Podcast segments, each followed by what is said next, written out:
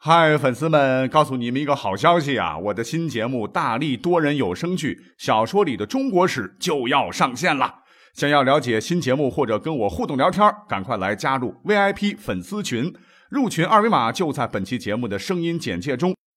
你也可以添加我的小号，拼音大历史加六零六 D A L I S H I 六零六，然后拉您入群，我在那儿等你。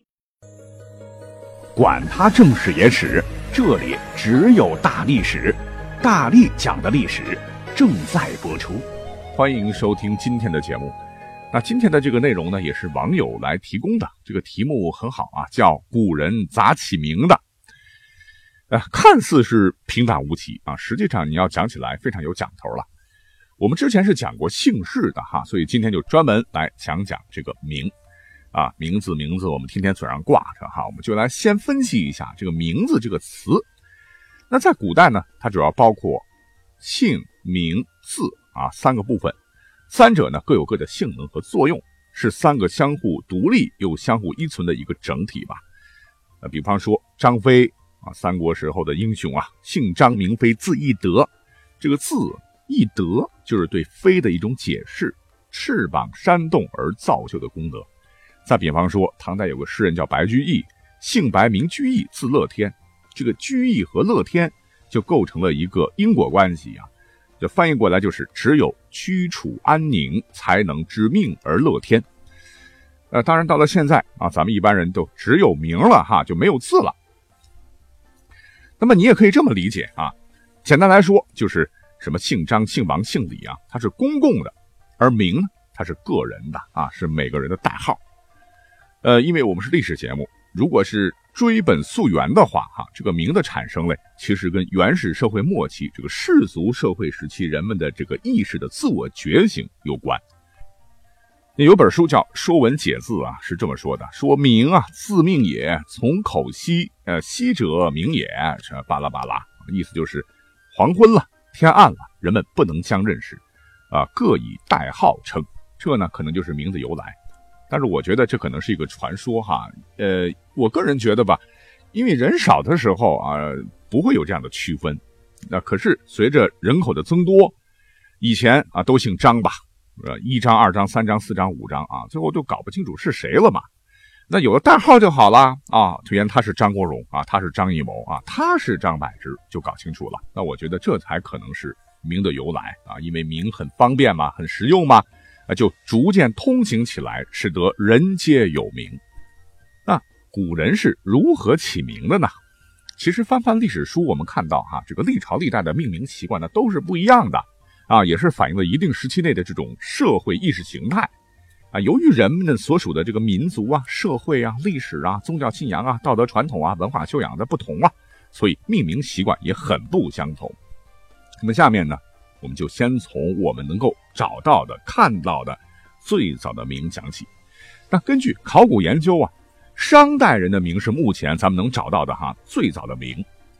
那据考证，这个商代当时的这个取名的习惯是崇尚以十个天干为名，什么甲乙丙丁啊、戊己庚辛呢、壬癸啊，啊，所以就产生了很多的名字哈。你比方说历史上有名的那些王啊，太乙。天乙、太丁、盘庚、地辛啊，地辛就是纣王，昏庸无道的那个。呃，这这些名字听起来都比较原始，比较愣。那等到了周代以后呢，对这个命名就有讲究了。那有一本书啊，叫《左传》，它里边有一篇叫《桓公六年》记载啊，当时鲁国的桓公生了个儿子，就问他的大夫叫申胥，说怎么给自己的这个胖儿子起名呢？申胥啊就讲了一通啊起名字的规范，说不以官。就是什么王丞相、马大夫啊，不以山川，李黄河呀、陈泰山呐，不以隐疾啊，比方说什么赵拉稀、孙胜亏啊，不以畜生，什么周狗狗、郑猫猫啊，不以器币，什么郭美元呐、宋大鼎啊等等，那这些名词啊，通通不能用于人名。那而且在当时呢，这个谁去给这个孩子取名啊，也是非常有讲究的。根据。周礼记载啊，说故子生三月，则父名之，就是一般孩子三个月大的时候啊，由他的父亲来取名。当然，现在就没那么多讲究了哈，给点钱啊，找个人起一个。那还是根据这个叫申虚的这个人的说法吧。啊，他还说取名呢，以名声为信，以德命为义，以类命为相，以于物为甲，取于父为类。就是当时他也把信、义、象、甲类啊作为了取名的基本规则，在古代有非常非常广泛的影响。那举一个例子吧，比方说我们都认识的孔子，那他生下来以后呢？特别的奇怪啊，因为他老人家的这个头型非常特别，这脑袋长得像月球上的这个环形山呐。这样的山呢，在古代称作宛丘啊，宛若的宛，山丘的丘啊。他老爹呢，就以类命为相这个原则啊，给他取了名，唤作山丘的丘。孔子呢，后头还有个儿子，儿子刚生下来的时候呢，恰巧当时的鲁昭公啊，赐他一条鲤鱼，这个老先生干脆就给儿子取名为离。叫孔离，这就是取于物为甲的一个取名原则了。那么申须啊，为什么专门列出了取名的这些禁忌和规则呢？啊，其实讲白了就是体现了先秦的时候啊人们起名的一些风俗。核心要义呢，就是避讳，这也是古代封建时代啊姓名避讳风气大流行的一个源头。那关于古人这个姓名避讳的故事，之前我是讲过的嘛。除了这些个呢？呃，那个时候啊，也以孟赵和占卜取名，在王室啊以及民间是非常流行的。你比方说，在春秋啊，当时的这个魏襄公呢，有一个地位非常低下的一个妾，就是有一天被襄公宠幸啊，啪啪啪，然后怀了孕。梦里边呢，有人对他说啊：“说我康叔也，令若子必有位，名而子曰元。”意思就是我是康叔啊。啊，让你的儿子一定享有魏国。你呀，给你的儿子取名元吧。这个元就是元宝的元。康叔是谁呢？就是魏国的祖先。魏襄公就觉得吧，哈，这是天意，就给这个妾生下的这个儿子取名为元，并立他为继承人。这魏襄公死了以后呢，这个姓元的孩子呢就继位了啊，称为魏灵公。这些个都是先秦时期了哈。等到后头呢，这个秦国统一之后，秦始皇喜欢法家嘛。刚才讲到的这个避讳啊，就首次就出现在了法律层面上了。你比方说，这个秦始皇姓名正，政治的政这个字当时是个通假字，通正确的正。那后来为了避他的讳呢，每年农历的正月哈，就直接改成了端月，端正的端。啊，再有呢，秦始皇的这个父亲名子楚啊，楚字呢，当时也就是一并被禁了啊。这也就是典籍当中啊。经常把这个楚国称为荆国的由来，这个荆是哪个字呢？就是就是当年关羽失荆州的那个荆，因为讲过了就一笔带过吧。等到了汉代啊，跟之前呢，在取名的规则上就发生了很多的变化啊，比如说尊老啊，还有些称谓呀、身份呐、德性一类这种敬谦美词，就成为当时汉人取字的首选了。而且呢，还有一个特别明显的一个现象，就是特别流行。取单字，你比方说这个东汉的汉高祖刘邦啊，汉惠帝刘盈啊，汉文帝刘恒啊，这都是单的哈。等到了西汉末呢，这个王莽重古啊，他也认为说取单字啊是古礼啊，你要是取一个双字，那都不好意思出门哈，没文化没水平。所以在王莽的这个影响和推动下呢，取单字就进一步的流行了啊，从皇室到普通百姓都以单字为最好。哎，你要是不信的话，可以查查这个东西两汉啊，这个有庙号的皇帝啊，一共是二十四位吧。除了汉昭帝刘弗陵，其他都是单字。那刘弗陵他这个双字，其实后来又是为了避讳啊，就把这个陵啊陵寝的陵去掉了，也改用了单字啊，叫他这个刘福。我也经常看到这个网上有这个网友就问呐，你这个三国里的英雄人物啊，什么刘备、关羽、张飞、曹操、吕布、孙权，为什么都是单字呢？其实呢，都是这个原因。那讲到这儿，有朋友可能会说了，什么诸葛亮、司马懿、夏侯惇，还有太史慈等等，这些不都是三个字的吗？啊，要注意啊，人都是复姓，这个名呢，它还是单字。那等到秦汉之后，随着封建专制的加强啊，在命名方面啊，又在前面讲到的这个申虚老前辈取名什么六类啊、六部的规则基础之上啊，又对一些蕴含王霸意义的字啊禁止了。这个王霸不是王霸啊，是王霸啊，霸王。这字里边就禁止了什么龙啊、天呀、君呐、王啊、地呀、上啊、圣啊、皇啊，是通通是不能用的。正好我现实生活当中有个表弟啊，叫明天龙啊，搁那个时候肯定是挨整了就。那么等到三国归晋呢，到了魏晋南北朝时期，因为历史上不是形成了这种士族门阀嘛，呀，这帮士族啊，就是一帮子社会寄生虫啊，哈，吃饱了没事干，天天涂脂抹粉呐，吃五福散呢，喝酒啊，嗑药，是放浪形骸啊，常常是聚在一块啊，聊天打屁，什么天地万物以无为本，什么致虚极，宁静笃啊，净说些没有用的这个话吧，使得玄学盛行。这直接呢，也导致了起名啊趋向于高雅，啊，你比方说就开始盛行了以知命名，知乎者也的知，呃，当年这个晋宣帝的弟弟安平献王哈叫司马孚之，他的儿子呢汝南王叫司马亮之，在后代后代还有什么司马景之、司马谈之等等，啊，再比方说我们都熟悉的大书法家王羲之。大画家顾恺之、科学家祖冲之、史学家裴松之、文学家颜延之等等，那都是之之之之之之之啊，精英阶层的标志啊啊，起的体面嘛。除了这些个之外呢，魏晋南北朝时啊，因为佛教盛行啊，所以在仅次于之之外啊，还有一个字经常被用来取名啊，那就是僧，僧人的僧。再比方说啊，梁朝有一代名将叫王僧辩。当年梁武帝的一个保健医生啊，叫姚僧桓，又是僧僧僧一堆。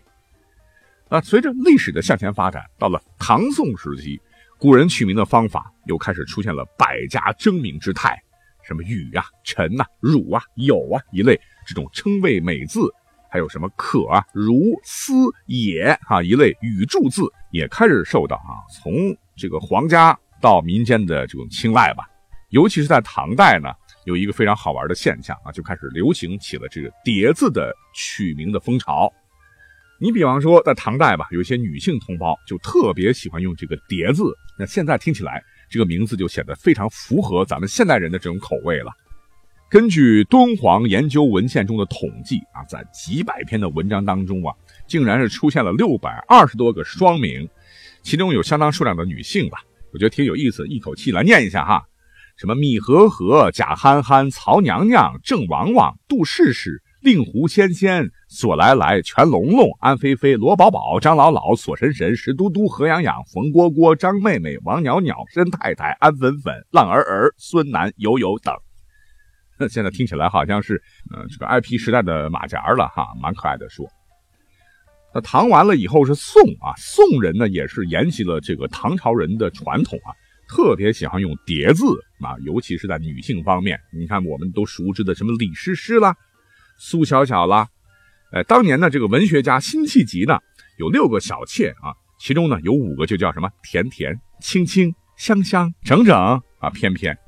除了叠字呢，在宋代及以后呢，取名啊又加入了一些什么阴阳五行啊、生辰八字啊、啊生肖属相啊，还有八卦六爻等等。尤其是这个八字五行啊，非常非常流行。那现在好像有些家长给孩子起名字啊，也是采用这种方法吧？呃，就是多说一嘴吧。我们现在的孩子的这个名字真是越起越复杂哈，这个笔画是越来越多哈。我个人觉得这不是复古啊，这叫浪费钱。好，既然讲到了这里啊，就把这个八字简单的也说一说。这个八字又叫四柱啊，就是按照人的什么出生年月日。什么时干之力组成的年柱、月柱、日柱、时柱，四柱相加，刚好八个字来取名。这个八字五行的原理啊，啊，说白了就是所谓的命里缺啥取名时补啥。其实这都是什么迷信了哈？你比方说历史上的，呃，明太祖朱元璋啊，把这个皇帝之位传给了自己的孙子啊，朱允文。这个允文，文就是一个火字旁一个文章的文呐。就是当时朱允文出生的时候啊，这个八字一推，掐指一算，说他命里缺火，取名时呢，他找了一个带火的文字。可是后来怎么样了呢？啊，那靖难之变呢？啊，江山没了，一把火啊，自个儿自焚了。这这不是缺火啊，这缺运气啊。再比方说一些这个社会上的一些坏蛋啊，是坑蒙拐骗，坏事做尽，那就不是他的这个命里边缺金木水火土了哈，是五行缺德呀。那宋之后，尤其是明清，嗯，有一种这个命名法是比较盛行了，叫自备谱名法。那么如今呢，在农村的一些这个族谱当中，还能看到这一现象哈。这个字啊，当然就是一些寓意吉利的字啦，比方说什么文武啦、富贵啦、招庆啦、德祥啊、龙凤、昌盛等。啊，尤为一提的是，这个清朝啊，这个满族贵族啊，特别喜欢用什么安呐、福啊、永啊、泰啊、保全、长荣、贵祥等吉利字来命名。那这个时候在民间呢，命名可就更丰富了哈，可以用节令来命名啊，什么。梁秋实啦，李秋雨啦，郭冬晓啦，李冬梅啦，还可以用小动物啦，什么阿牛、阿鼠、小狗、小凤啦。那，还有一种就是出现在鲁迅先生写的书里边介绍过的哈，就是刚出生的时候按照孩子的这种体重啊来命名，唤作体重法，什么九斤老太啊，啊九斤姑娘啊，啊，所以命名方法很多了，就不一一介绍了。那等到了现在呢？我们仔细看一看，也就没有什么具体的什么取名规则了哈，像古代那样繁琐，你自个儿要去算也行啊。虽然我也不建议，但是我也不反对啊，别太出格就行，只要起得简单的，能够识别就行了，千万不要太出格哈。你比方说，我看到一条新闻说，有个女生的这个身份证的名字叫什么呢？叫王者荣耀啊，还有一个女生哎，她名字叫黄埔军校啊，还有这个叫什么史诗王爵的一个哥们儿。哎，我也不知道这个名字起的是走心了还是太不走心啊！反正我也不做过多评论吧。那讲到这儿，哎，本期节目就做完收工了。感谢各位的收听，我们下期再会喽。